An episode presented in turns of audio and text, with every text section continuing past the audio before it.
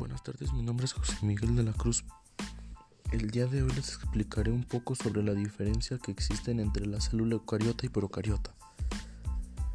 Recordemos que la célula eucariota y procariota son totalmente diferentes, ya que la célula procariota no tiene un núcleo celular definido, es decir, sin membrana nuclear, cuyo material genético se encuentra disperso en el citoplasma reunido en una zona llamado nucleoide, a diferencia de la célula eucariota que esta posee un núcleo definido por una membrana que contiene el material genético. El tamaño de ambas células se diferencian entre la célula procariota, mide 0.1 a 5 micrómetros, es decir, su tamaño es 100.000 veces más pequeño que un centímetro, mientras que la eucariota mide de 10 a los 100 micrómetros, haciendo esta más grande que la procariota. Otra diferencia importante entre ambas células son sus organismos. Las, las, células en las procariotas son unicelulares, es decir, formados por una sola célula. En la célula eucariota son muy variadas, pueden ser unicelulares o pluricelulares, esta última formada por varias células.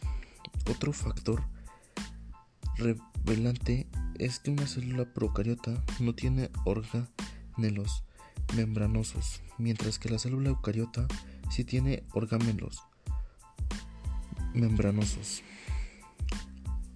Los flagelos y cilios también hacen una diferencia entre ambas células porque la procariota solo posee flagelos y la eucariota posee flagelos y cilias. Pero cada uno en sus células, los flagelos son la eucariota animal y cilios en el animal. Por eso es importante saber que animal y vegetal, por lo que la célula animal presenta membrana plasmática, de atoplasma, mientras que la vegetal tiene un núcleo definido, membrana y citoplasma.